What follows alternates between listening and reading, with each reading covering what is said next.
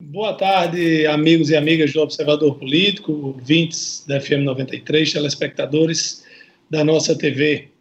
Segunda-feira, começando uma semana depois de tanta tensão em Brasília na sexta-feira, quando não se sabia ainda se o ministro Celso do Mello divulgaria o tão falado vídeo da reunião ministerial.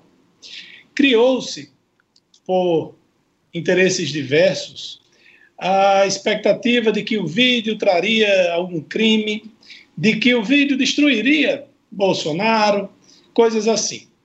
Talvez tenha sido até incentivado esse ambiente para que, quando divulgado, tivessem a sensação de que, como disseram os próprios bolsonaristas, a montanha pariu um rato. Bom, a reunião tem algumas barbaridades, né? nenhum crime, mas algumas barbaridades. É, porém, fica claro, fica comprovado a acusação do ex-ministro Sérgio Moro, que qual foi a acusação? O presidente Jair Bolsonaro tentou sim, tentou não, ele interferiu sim na Polícia Federal para proteger, como ele mesmo disse, a família e os amigos. O presidente disse, inclusive por mensagem divulgada pelo ex-ministro Sérgio Moro, que Valeixo sairia, que estava comunicando a Moro. E os motivos Moro já disse, né, por causa, queria um chefe da Polícia Federal que despachasse com ele, que não precisasse passar pelo ministro, que o informasse de relatórios sigilosos. O presidente, nesse período todo, tentou justificar que ele se referia a outros tipos de relatório, mas já foi mais do que comprovado que os outros relatórios ele recebia todos. O vídeo divulgado pelo Supremo, quase que na íntegra, de uma reunião acontecida no Palácio do Planalto, ele traz coisas graves. Além do presidente da República afirmar textualmente que precisa mudar o chefe da polícia para proteger seus familiares e seus amigos, traz outras coisas. Por exemplo, o ministro da Educação, o Weintraub, ele se refere aos juízes, ministros do Supremo Tribunal Federal de uma forma nada respeitosa. Daquela forma que o torcedor que está, seu time está perdendo chama a, o juiz do futebol, a mãe dos juízes. Ele também disse que tinha que prender todos os ministros do Supremo. Outro ministro, o ministro da Economia, Paulo Guedes, usou também um termo nada elogioso para se referir ao Banco do Brasil, dizendo que por ele vendia logo essa, não vou dizer o nome porque tem crianças que nos assistem, tem muita gente que está almoçando. O ministro do Meio Ambiente, Ricardo Salles, diz que tem que aproveitar-se desse momento de pandemia que a imprensa só está olhando para o coronavírus e não está olhando para o Ministério do Meio Ambiente para passar uma boiada nas regras e na, nas ações do que ele entende ser serem corretas para no, no, trabalho do Ministério que deveria proteger o meio ambiente, mas o que ele entende é o contrário. Ele entende que tem que passar uma boiada de mudanças para acabar com as regras e que o agronegócio possa existir, que acabe com terra indígena, que acabe com fiscalização do IBAMA, que o IBAMA não destrua mais as máquinas dos garimpeiros e dos invasores dos madeireiros. Essa reunião mostra uma é uma reunião oficial, não é uma reunião de botequim, não é uma reunião de mesa de bar, é uma reunião oficial, onde ministros usam palavrões, o próprio presidente usa palavrão o tempo inteiro e comprova to, comprovam todas as acusações do ex-ministro Sérgio Moro, que sim, que o presidente Jair Bolsonaro interferiu na Polícia Federal para proteger seus filhos e seus amigos. Boa tarde, amigos e amigas da 93, telespectadores da nossa TV. Segunda-feira, de volta aqui ao Batente. E começar o programa de hoje com notícias uma notícia positiva com relação ao Covid-19, uma notícia para o futuro que tomara não seja tão distante. O Centro Britânico Medical Dogs, através de suas redes sociais, anuncia que em breve, eu repito, tomara que não demore muito, vai fazer um estudo, vai realizar um estudo que será coordenado por investigadores da Escola de Higiene e Medicina Tropical de Londres. O objetivo é fazer com que seis cães farejadores que já estão sendo treinados, seis cachorros, consigam detectar o Covid-19 de forma passiva, sem contato físico, em qualquer indivíduo, incluindo os assintomáticos. Informação desta entidade sem fins lucrativos. É preciso lembrar que a Medical Dogs, Medical Detection Dogs, é, que já treinou cães, já treinou cães para detectar o cheiro da malária, do cancro, do cancro da próstata e da doença de Parkinson.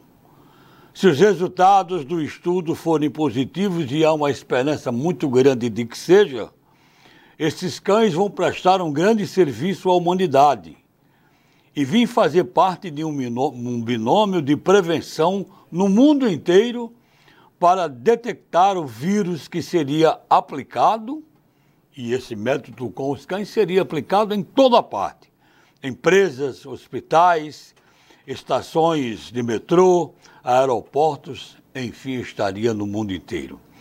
É uma notícia que nos enche de esperança. Cães farejadores já mostraram o quanto são competentes nas grandes tragédias, farejando, detectando, salvando vidas, encontrando pessoas em escombros e por aí vai. Portanto, uma das esperanças que nós temos para um futuro, repetindo mais uma vez, que não demore tanto, são pelo menos esses seis cães que estão sendo treinados na Inglaterra, em Londres, para farejar a Covid-19. Que bom. César, boa tarde. Boa tarde, Edmundo. Boa tarde, Laire Neto. Amigos do Observador Político. Olha, não durou 24 horas. A bandeira branca erguida naquela reunião remota do presidente Jair Bolsonaro com os governadores dos 26 estados e do Distrito Federal, ocorrida na sexta-feira. Coube ao ministro Celso de Mello, do Supremo Tribunal Federal, cortar os lacinhos de bons moços com a devida ajuda dos políticos de esquerda, de direita, de centro e todos os políticos desejosos na guerra que se estabelece eh, a partir de Brasília. Logo após aquela reunião de sexta-feira, no finalzinho da manhã de sexta-feira, que teve até afagos do Bolsonaro com o seu desafeto João Dória, governador de São Paulo, o decano do STF mandou liberar o, a, ao grande público o vídeo da reunião ministerial de 22 de abril, que provaria que o presidente da República estaria interferindo na Polícia Federal, conforme denunciou o ex-ministro da Justiça, Sérgio Moro.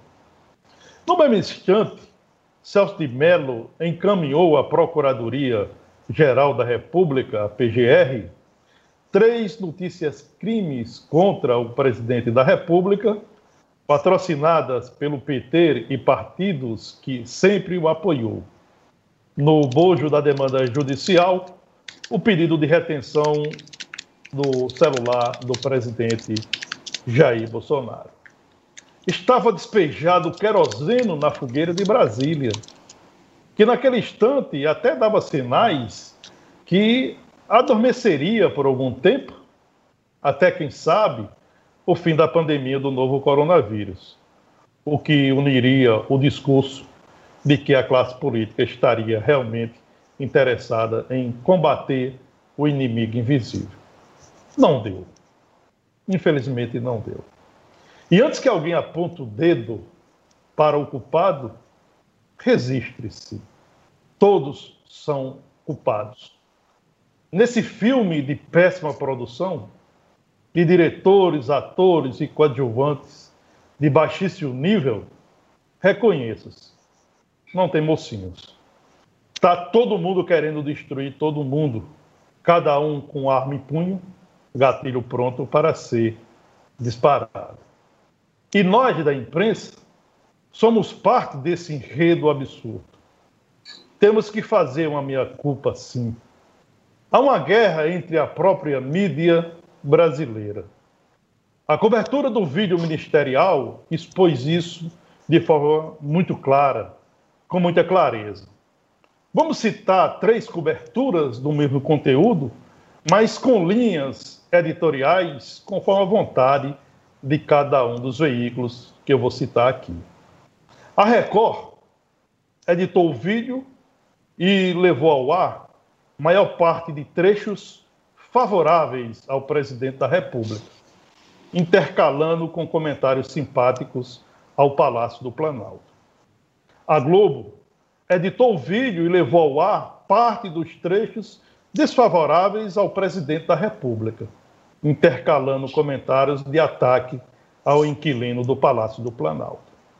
A CNN decidiu levar ao ar as mais de duas horas de gravação de forma crua, sem cortes, e mandou um recado para as outras emissoras. Dois pontos. Aqui você acompanha a reunião ministerial do jeito que ela aconteceu, sem cortes. Portanto, está muito claro que ninguém, dentro desse contexto, está querendo paz para o país enfrentar a pandemia do novo coronavírus. Paz não se constrói com agressões e medidas irresponsáveis, como faz o presidente Jair Bolsonaro. Paz não se constrói com mais de uma dezena de pedidos de impeachment, como fazem os seus adversários.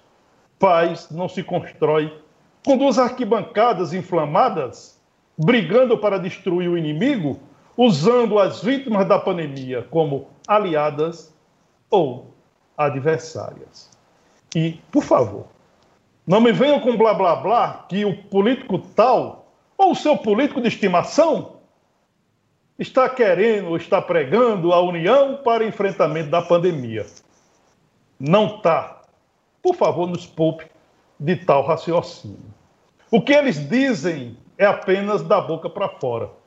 Eles pouco estão se lixando para mais de, de 22 mil pessoas mortas, para as milhares de pessoas infectadas e para as pessoas que ainda vão ser infectadas e mortas.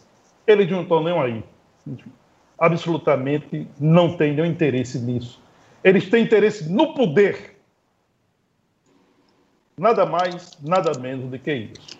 Portanto, aquela reunião da paz realizada na manhã de sexta-feira entre Jair Bolsonaro e os governadores, se viu mesmo para, para o governo garantir a ajuda de 125 bilhões aos estados e municípios em troca do congelamento dos salários dos servidores públicos por 18 meses. Se você não entendeu, é preciso ficar mais atento. Infelizmente, essa é a política que o Brasil tem. Ok? Pois é, e okay. base, doutor Laíri, tá ok? Ok, Vamos então? É, porque não avisaram. Ok, vamos lá, doutor Laíri. Boa tarde. Boa tarde, amigas, amigos do Observador Político. Nós brasileiros tivemos um fim de semana bastante movimentado. Na área política, com as posições do presidente Bolsonaro, tanto em reunião com seus ministros, quanto a sua participação em manifestações públicas em seu favor de outro, o crescimento assombroso do número de pessoas contaminadas pelo coronavírus em nosso país. E, de uma maneira ou de outra, tudo isso traz intranquilidade às nossas famílias.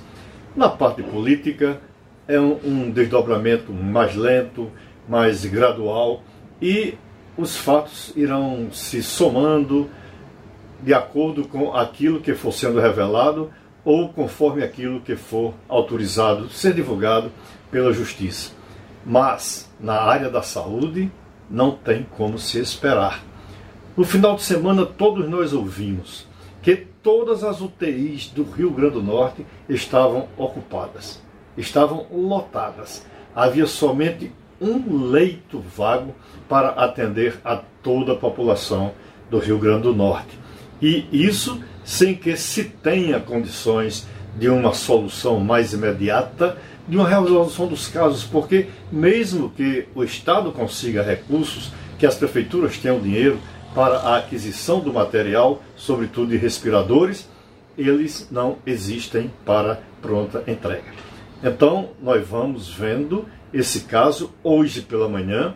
Nós já ouvimos que a situação do Rio Grande do Norte é gravíssima. Em Natal não tem um leito de UTI.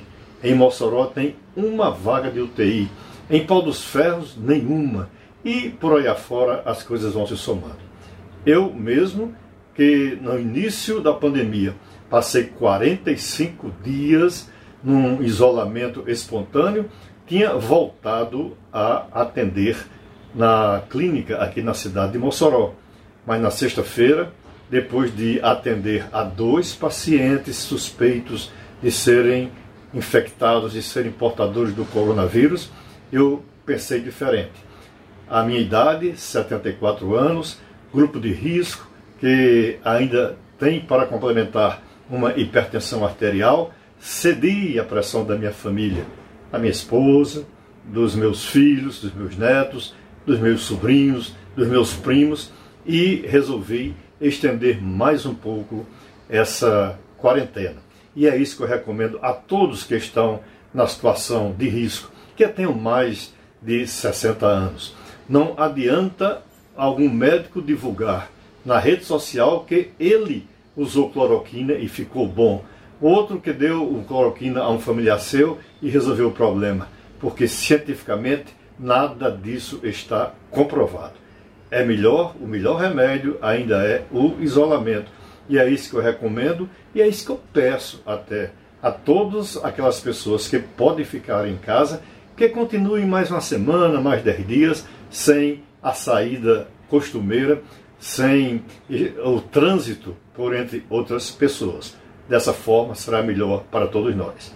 Obrigado a todos pela audiência de hoje, um abraço e até amanhã, se Deus quiser. Tá bom, olha aí, doutor Laire, seguindo as orientações.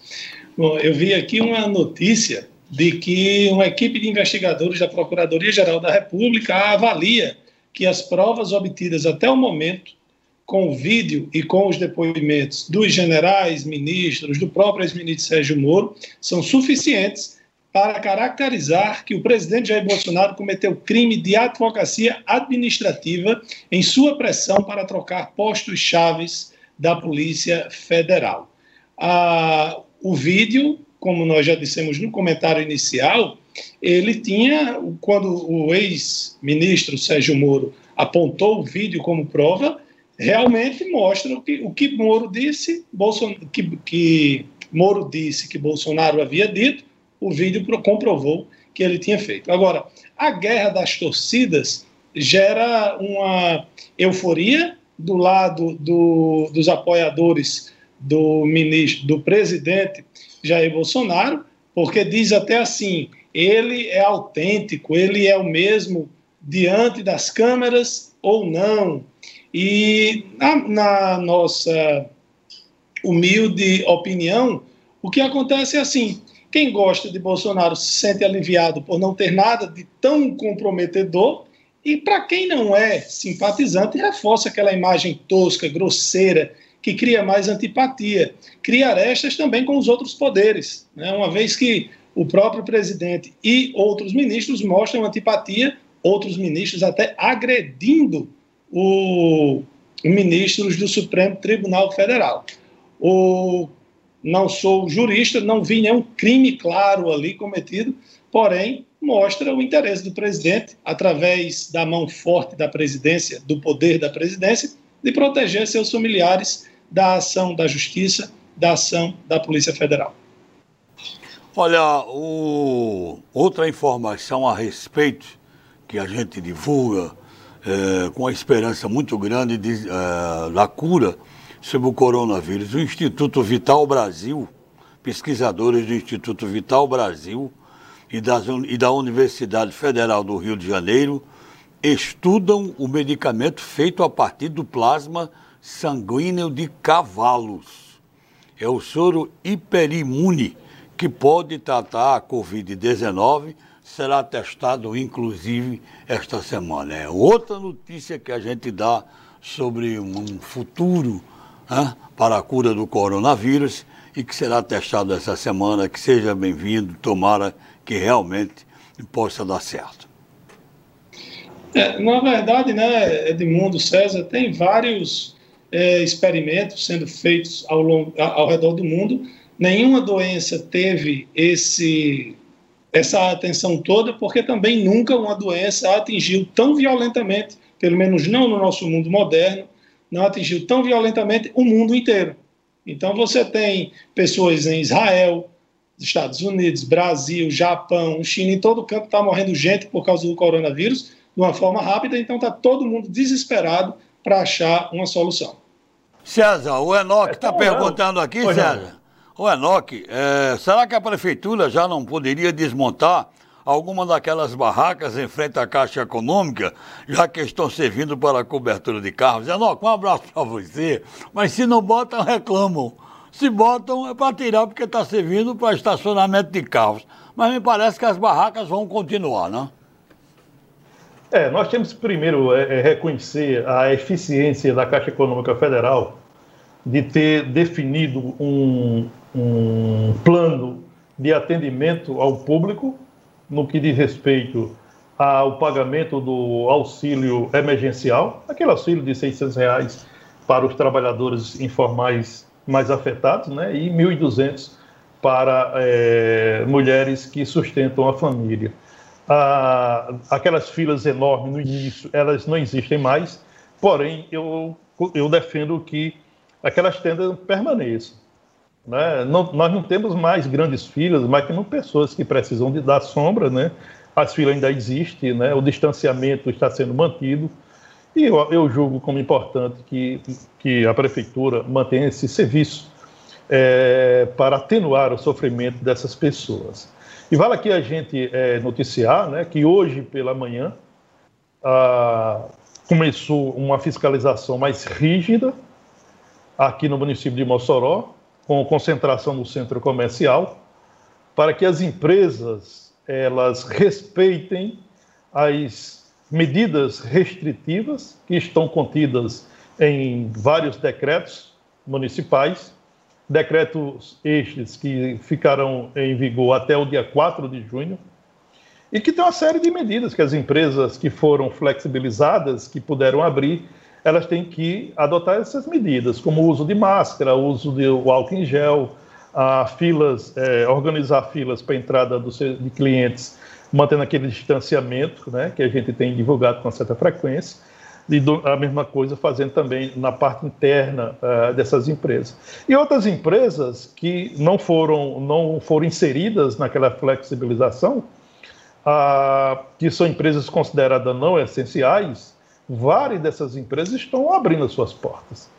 E aí hoje começou uma fiscalização mais rígida e também entrou em vigor aquele decreto assinado na semana passada que torna agora a, a, a prefeitura vai é, aplicar multas às empresas que estão desrespeitando as medidas restritivas. As multas podem ir até R$ 1.500 e aí também são acrescidos cada pessoa dentro dessas empresas, empresas que não podem abrir as suas portas, que não podem funcionar até o dia 4 de junho, conforme os decretos, mas que estão abrindo portas e estão recebendo clientes e essas empresas estão passivas a receber multas.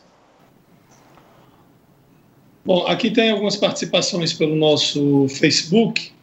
É, vocês estão, estão me ouvindo bem? Estão me ouvindo direito? Sim. Ok, tá ok. Tá bem, o som tá, tá ótimo. É porque eu não estava não tava vendo aqui. É, vamos lá. Tem várias pessoas mandando alô, tal. Fernando Fernandes pergunta: o é suficiente para abrir o inquérito contra o presidente ou vocês esperavam mais? Eu não esperava nem mais nem menos. Eu, eu achava que o vídeo deveria confirmar o que Bolsonaro, o que Moro disse sobre o Bolsonaro. Na minha opinião, confirmou. Esperava que tivesse mais ou menos, não, Fernando. A Enoque diz aqui: agora vai ser assim, o STF apontando como o presidente da República deve comandar o Brasil. Quando na história do Brasil o STF interferiu tanto no governo federal? Será medo? Eu não vejo o Supremo apontando como o presidente deve governar o Brasil, mas a, os outros poderes, Enoque, o, tanto o judiciário como o legislativo, eles servem como um freio de arrumação todos os três poderes e o executivo também, na hora que um dos poderes tenta exagerar. Então, vamos supor que fosse o, o judiciário que tivesse é, mudando o comando da Polícia Federal para proteger o filho de um ministro do Supremo. Aí seria a hora do executivo e do legislativo gritarem que aquilo não era permitido. E assim por diante. O, o, cada poder tem o seu, a sua função aí de dar um freio de arrumação. Não, eu sou totalmente contra, já disse várias vezes que o judiciário não pode legislar. Por exemplo, no caso, no caso do aborto, o aborto, pela lei, não estou dizendo a minha opinião, pela lei, só pode uma mulher abortar desde que seja estupro ou que haja risco de vida para a mãe ou para o bebê. O entendimento de um ministro foi o seguinte: não, até o terceiro mês pode. Ele foi lá e autorizou até o terceiro mês. Não pode. Quem tem que mudar a lei é o legislativo. Para isso existe o legislativo. A questão lá da prisão da segunda instância, se na Constituição diz que a pessoa é inocente até a última instância, bom, se isso é errado ou, é, ou certo, mude a legislação. O que, o que eu estou dizendo aqui não é a minha opinião com relação à interpretação da lei, mas a lei é clara. Então, o judiciário tem se intrometido muitas vezes num, acredito, penso, que por causa de um vácuo deixado pelos outros poderes. Olha, abraçando Olha, aqui o João eu, é, César, só uma informação rápida. Pois não. Por favor. Pode seguir. Pode, pode, seguir. Obrigado, César. É porque o João Eudes, a sua esposa Ana Rita de Cássia, melhor dizendo, e sua filha Caliane estão lá no Planalto pedindo aqui para a gente é, informar se vai continuar o auxílio emergencial. O presidente Jair Bolsonaro disse sexta-feira que o auxílio terá uma quarta e provavelmente uma quinta parcela, porque mas serão com valores é, reduzidos essas outras etapas. Até a terceira etapa, o terceiro pagamento, 600 reais. A quarta deverá ter entre 400 e 300 reais e uma provável quinta parcela entre 300 e 200 reais. Foi a fala do próprio presidente que trouxe essa informação para a gente é, a respeito da continuação do, da continuidade do auxílio emergencial. César, pode seguir. Olha, é, em relação a esse tema, a, o, o, Judiciário tem é, se intrometido bastante no Executivo, e não é de agora, não é, é em relação ao governo Jair Bolsonaro. Isso já vem é, de algum tempo. E por que, que isso acontece, a, ao meu ver? Acontece porque a classe política, e quando eu digo a classe política, eu estou falando do legislativo e do executivo, não tem cumprido a sua parte. O legislativo há muito tempo, não é de hoje, deixou de cumprir a sua parte. E aí se desmoralizou em, em, em frequentes casos de corrupção. Daí, não só o judiciário, mas eh, se a gente fizer um, um, um breve relato, a gente vai ver que o Ministério Público ele age com interferência no executivo, no legislativo, de forma muito frequente. Muito frequente. Por exemplo, a judicialização a, da saúde pública é um caso gravíssimo. É um caso gravíssimo. Você tem, por exemplo, a, nós, tivemos, nós, nós tivemos na, na história recente um paciente na cidade é, de Ouro Branco, lá no Seridó, que entrou com ação na justiça por meio do Ministério Público para que o governo do estado ah, garantisse um medicamento que era urgente no valor de R$ 2.800, quase R$ 2.900. O Ministério Público pediu que o Judiciário é, retesse a verba publicitária. E aí a Justiça bloqueou a verba publicitária do governo do Estado por oito meses por conta de uma ação de R$ 2.900. Isso é interferência. O executivo tem na sua missão de administrar. Administrar não é papel do Ministério Público, não é, não é papel do Judiciário. Então, essa interferência ela ocorre porque o, o Legislativo, porque o Executivo não cumprem a, a missão é, e aí acaba deixando esse espaço para a interferência. E do que a gente, a gente vê recentemente, por exemplo, nós tivemos agora a, aprovado a, aquela questão do uso das algemas.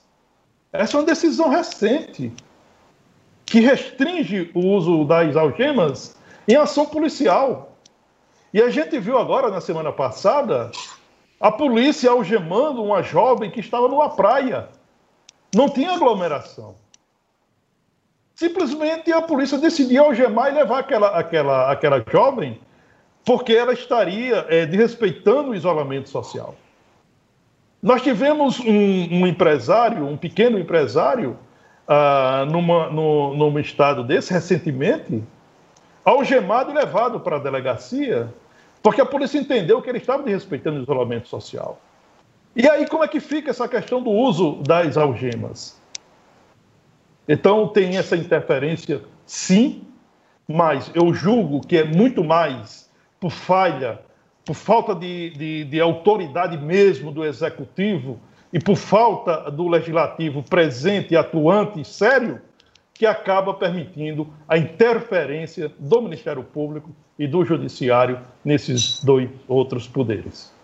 A Polícia Federal hoje tem duas operações aí na, nas ruas e, coincidentemente ou não, em São Paulo e em Fortaleza.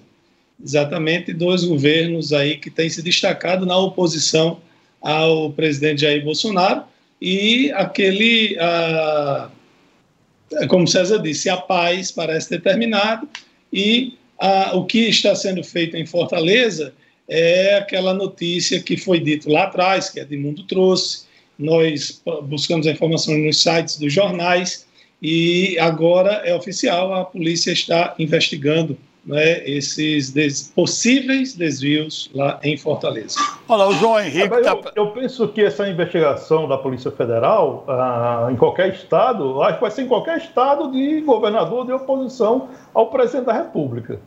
Né? Por exemplo, se fizer alguma operação no Nordeste, os nove governadores do Nordeste fazem oposição ao presidente da República. Se você chegar no Norte, os governadores do Norte fazem oposição ao presidente da República. Se você chegar ao Sul, você tem um governador de São Paulo, você tem um governador do Rio que faz oposição ao presidente da República. É quase impossível a Polícia Federal fazer uma, uma investigação que não seja de um governador de oposição ao presidente da República. Olha, o João Henrique diz assim: é possível? Será que vocês não vão divulgar notícias positivas a respeito do governo de fato? Mas engano seu, João Henrique. Nós já divulgamos várias vezes e eu vou até com a notícia positiva aqui, muito boa que a governadora está liberando através de sua assessoria. Já divulgamos notícias é, positivas, sim, tanto do governo do estado como presidente, prefeitura e tudo mais. A governadora vai pagar insalubridade de 40% para os profissionais da saúde que estão na linha de frente, 20% para os que estão na função administrativa de combate ao Covid-19, contrata mais 1.138 funcionários, entrega equipamentos eh, de proteção individual, os EPIs, em todos os hospitais do estado, aumenta para 238 leitos de UTI e número de profissionais passa para 3.250. Está aí a notícia positiva liberada pela assessoria da governadora. Eu vi, eu vi inclusive uma, uma, uma entrevista, um depoimento, um pronunciamento da governadora, Fátima Bezerra, falando sobre a abertura dos 40 leitos no Hospital da Liga do Câncer, lá em Natal. 20 leitos de UTI e 20 leitos clínicos. Essas, esses 40 leitos ah, foram abertos é, no, final, no fim de semana. E aí eu vi a governadora agradecendo os seus parceiros, né? Agradeceu a, primeiro a direção do Hospital do Câncer por ter feito essa parceria com o governo do estado, agradeceu ao Ministério Público Estadual, agradeceu ao Ministério Público Federal. Então, ela agradeceu esses três parceiros ah, para a abertura desses 40 leitos. Ela só esqueceu, ou talvez não foi alertada, para é, agradecer os recursos que recebeu do governo federal para abrir esses 40 leitos. Ou seja, no agradecimento da governadora, o governo federal ficou de fora. É, tem aqui, até uma participação aqui no nosso Facebook de, dizendo o seguinte: em junho, diz assim: é, procede a informação que a prefeitura recebeu uma notificação do Ministério Público processando a prefeita porque deu 40% de insalubridade de servidores da linha de frente da saúde. É brincadeira. Se não dá os 40%, reclamam. Se dá, é, entende que é irregular pela justiça eleitoral. Está de brincadeira. Essa é a opinião de em junho aqui no nosso é. Facebook. É, Olha, só, Pedro Henrique fala aqui. É, eu sei, eu vi, né? É só a, uma, a outra participação aqui que é, é, Edmundo, começou no Rio Grande do Sul o confronto entre os que são pró e contra Bolsonaro, cenário preocupante, você tem razão. Pedro Henrique que mandou essa mensagem. É, César, com relação a essa questão do Ministério Público, bom, pela lei é proibido contratar gente no ano eleitoral. No ano eleitoral nunca tinha tido coronavírus, Covid-19. E aí, faz o quê? Não contrata, Não, deixa é. o povo morrer? Veja bem, eu, é, eu, entendo os dois lados. É, é, o Ministério Público Eleitoral está cumprindo o dever dele. O que é que diz a legislação eleitoral Mas eu acho vigor? que falta bom senso. Não, é exatamente isso. O, o, que é que diz a legislação eleitoral em vigor? Que é, a partir de 4 de abril, seis meses antes das eleições, conforme o calendário eleitoral, nenhum gestor público pode dar gratificações a servidores públicos. Ponto. Agora, a, acho que a prefeitura, na hora que é, decidiu dessa gratificação, que inclusive semana passada sofreu pressão do sindicato dos servidores públicos, era para ter chamado o sindicato, vamos ao Ministério Público Eleitoral. Tem essa gratificação aqui de 40% para os servidores da saúde que estão na linha de frente no combate, é, defendendo a vida. E aí, Ministério Público Eleitoral, e aí, Justiça Eleitoral. O que é que eu faço? Pois bem, Natal fez isso. E a Justiça em Natal autorizou a Prefeitura de Natal a dar os 40% de gratificação aos servidores da saúde. A governadora Fátima Bezerra é, fez um acordo com o Ministério Público, esse TAC foi assinado entre o governo do Estado, o Cine Saúde e o Ministério Público para que, na folha de maio, o governo pague 40% de insalubridade dos servidores da saúde. Então, penso que está faltando aí, você tem, tem razão, é, Neto, ah, faltou aí o bom senso da, do Ministério Público Eleitoral. Não é momento para esse tipo de ação contra a, um gestor público. Lembrando que teve promotor, teve estado que pagou mil reais de auxílio né, para os promotores que estavam enfrentando o coronavírus. E tem Olha... mais um detalhe, né? A própria, o próprio calendário eleitoral será alterado. Pois é. O próprio calendário eleitoral será alterado. É, nós, provavelmente nessa semana o Congresso Nacional vai tomar a decisão de adiamento das eleições municipais para o dia 15 de novembro ou 6 de dezembro. Isso deve ocorrer agora, a, até o início de junho. Até porque o calendário eleitoral está em voga, né? os, os, os personagens ou os políticos pré-candidatos, partidos que pretendem disputar essas eleições, é preciso ficar atento. O calendário eleitoral não foi suspenso, ele continua em voga e as datas devem ser cumpridas. Agora, quando sair a decisão do adiamento, certamente o TSE vai fazer alterações nesse calendário. Bom, antes da gente ir para o intervalo, só que trazia a mensagem do nosso patrocinador, né, que o Mossoró já conta com um cemitério particular, o Memorial Jardim das Palmeiras, é o primeiro cemitério é, parque de Mossoró, um lugar de respeito para aqueles que deixaram saudades. Tenha segurança, conforto, tranquilidade na hora de visitar seus entes queridos que já se foram. Entre em contato através do WhatsApp 84 981 17 9701 ou pelo 84 2142 0789. ou ainda acesse o site www.mjdp.com.br. Olha, no final de semana ah, houve um, um, uma discussão intensa eh, em relação à portaria que foi publicada no Diário Oficial do Estado de sábado sobre a flexibilização ah, de funcionamento de igrejas e templos religiosos.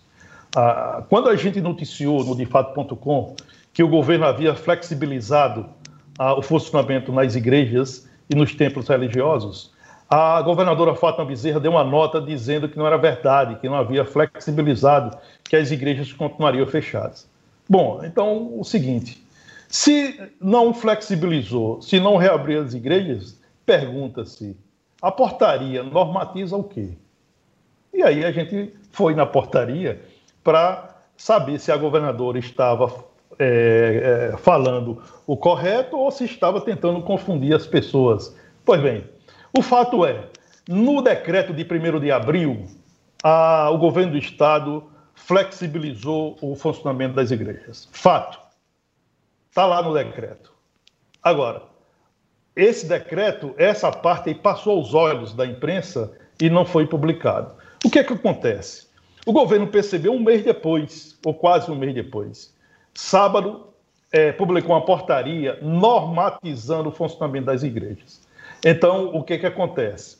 Ah, de acordo com a portaria, as atividades estão autorizadas e devem ser individuais, ou seja, sem celebrações, com frequência simultânea de até 20 pessoas, respeitando o distanciamento mínimo de um metro e meio. O texto também recomenda que deve haver organização de filas dentro e fora dos templos, com distância mínima prevista, ou seja, um metro e meio. Deve também as igrejas é, a manutenção da, da higienização regular dos ambientes e dos equipamentos de contato para evitar o contágio por Covid-19. Também tudo isso está estabelecido nessa portaria. Então, se tem tudo isso estabelecido na portaria, se diz que pode ficar dentro da igreja até 20 pessoas, que as, que as igrejas devem manter um distanciamento entre pessoas de um metro e meio, que as igrejas devem é, organizar filas do lado de fora para a entrada dos fiéis. Então, está autorizada a abertura das igrejas. O que houve foi uma flexibilização. A gente não pode confundir a abertura das igrejas com celebração. As atividades das igrejas, dos templos religiosos, elas não são apenas celebrações. Né? O cidadão pode entrar na igreja para fazer a sua oração individual. Então, está autorizado sim. Agora, tem um porém.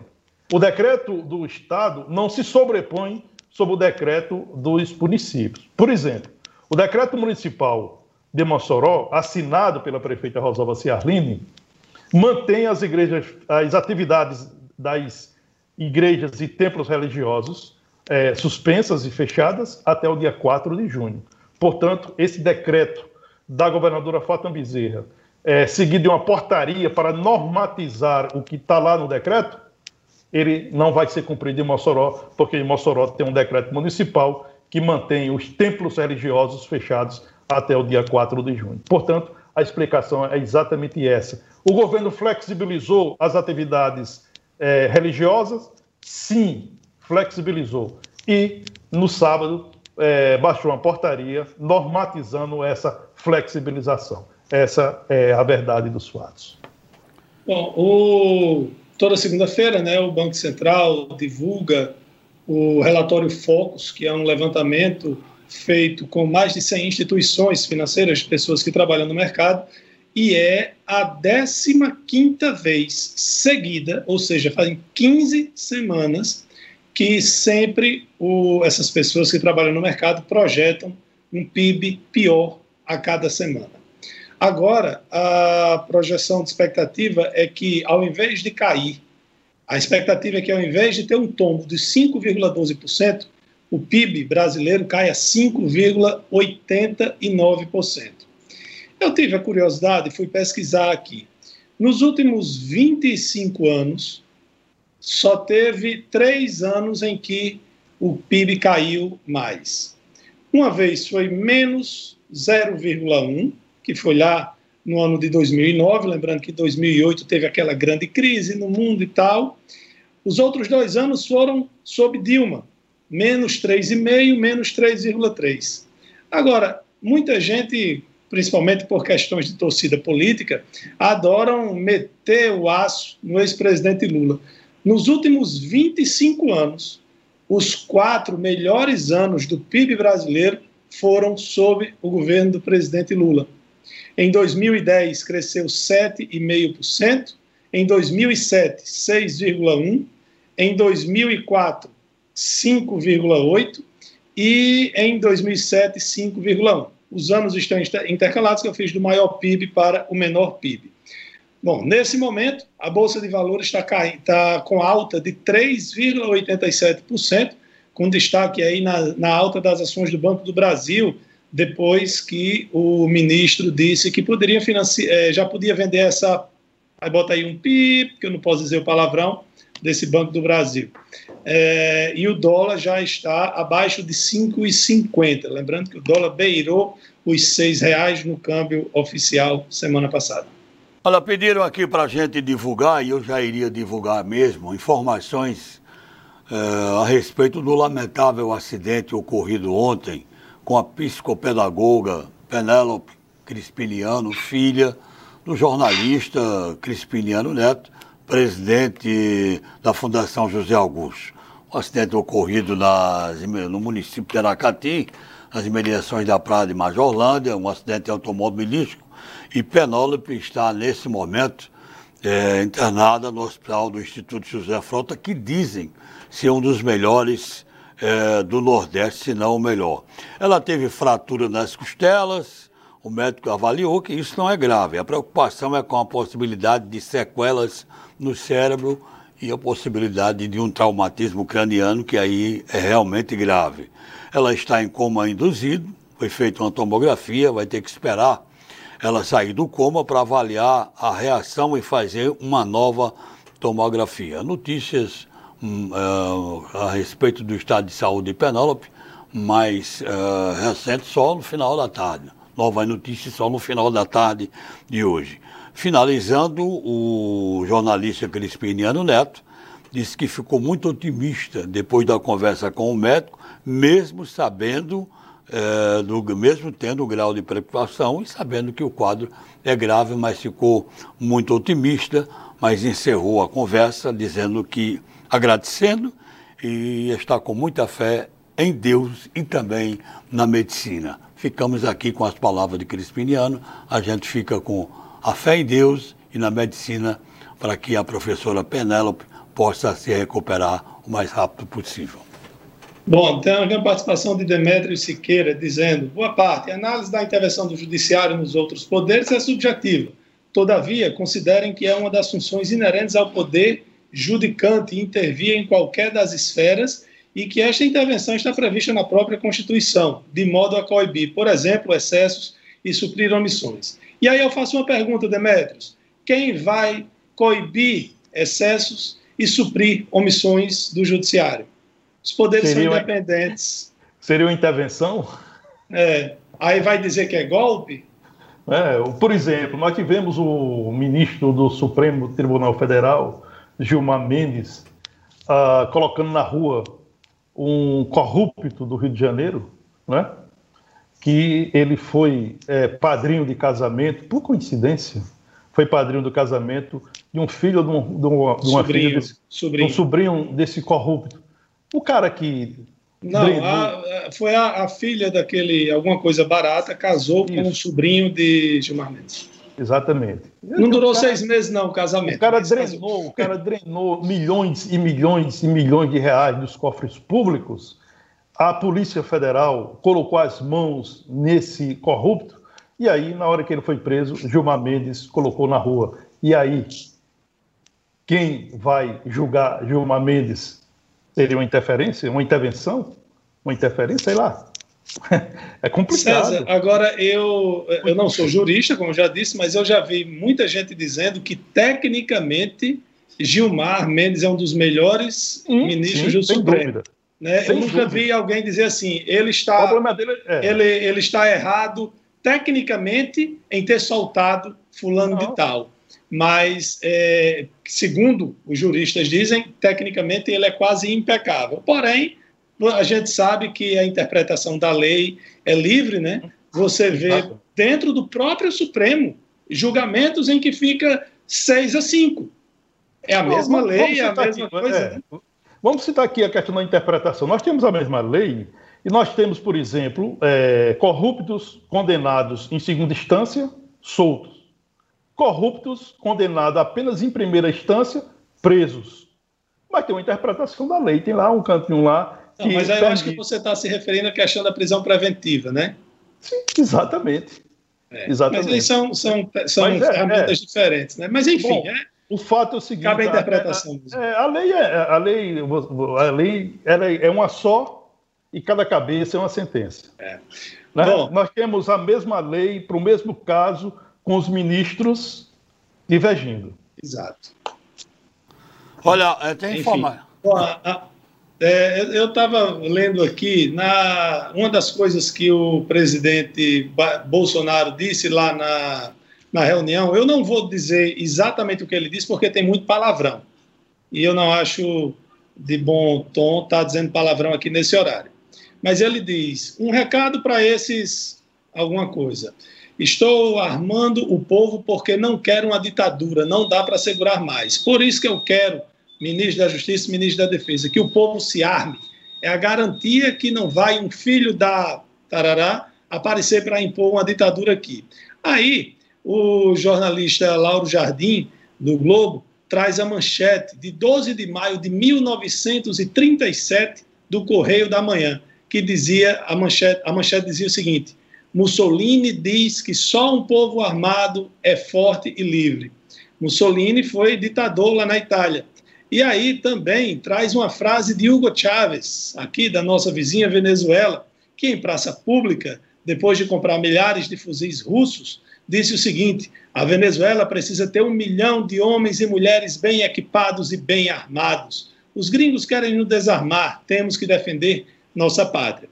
Três pessoas diferentes em momentos distintos da história, mas o, tanto Chávez como Mussolini a gente sabe o que fizeram.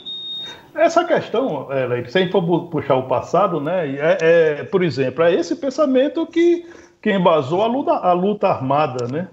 Se você pegar, por exemplo, as a carreira lutas, de. As lutas, se, é, se você pegar, por exemplo, aqui no Brasil, a carreira de Lula e a carreira de Dilma, quando eu digo a carreira política, Lula fez carreira política muito próximo de Fernando Cardoso, sob o ponto de vista da ideologia, né? Ele era um é. esquerdo socialista, né? E Dilma fez a carreira política dela na luta armada, que sequestrou, que matou, que fez, fez tudo isso aí, mas com um ideal. Qual a diferença do ideal de Lula para de Dilma para o ideal do Bolsonaro? Vai depender do, do, do pensamento de cada um, do raciocínio de cada um, do entendimento de cada um. Dilma fez, fez construiu carreira na luta armada. Né? O grupo de, de Dilma matou, matou pessoas de bem, mas entendia que a morte fazia, era necessária para, para aquele ideal de luta. Sequestrou, né? É, roubou bancos, né? e mas não, não citava o nome roubo. Como é, qual era o nome que citava na época? Né? expropriação. Né? Hoje, assalta banco é assalta banco, roupa banco é roupa banco. Mas se dizia, não, estamos expropriando em nome de uma luta, em nome de um ideal. Então, vai por aí. A história apenas se repete. Olha, alguém falou.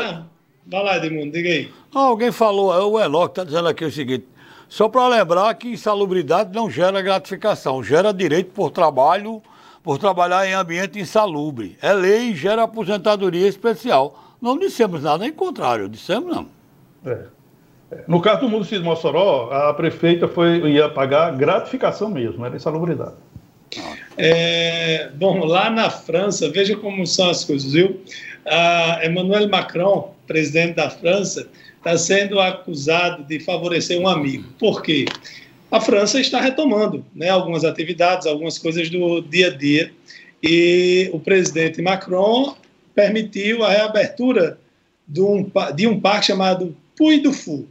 Esse parque é um tradicional parque temático lá da França, que fica a céu aberto, né, não é fechado, e é um parque a céu aberto, recebe 2,3 milhões de pessoas todos os anos. Os adversários de Macron dizem que se ele liberou esse parque a céu aberto, ele deveria liberar também festivais e teatros. Problema: quem administra o quem administra o parque é Philippe de Villiers, amigo de Macron. É, lembrando que hoje, né, o, a, a, o governador do Rio, né, anunciou a abertura do, do comércio, né, comércio do Rio, foi anunciada a abertura. Uh, o prefeito do Rio de Janeiro, o, é, o Crivella, né, prefeito do Rio, autorizou o retorno das atividades do futebol, né, uhum. a, é, os clubes os clubes que disputam o Campeonato Carioca uh, já retomam as atividades hoje e o Campeonato Carioca retoma no dia 14 de junho, aos poucos, gradativamente.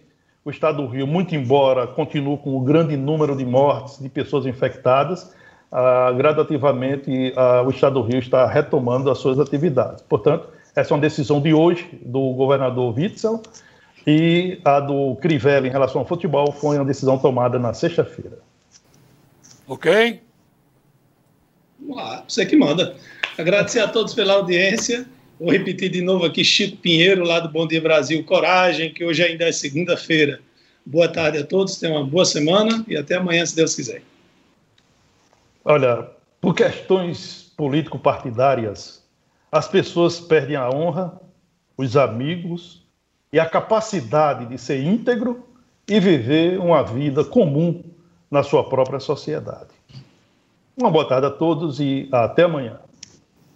Boa tarde, até amanhã, se Deus quiser. Tchau.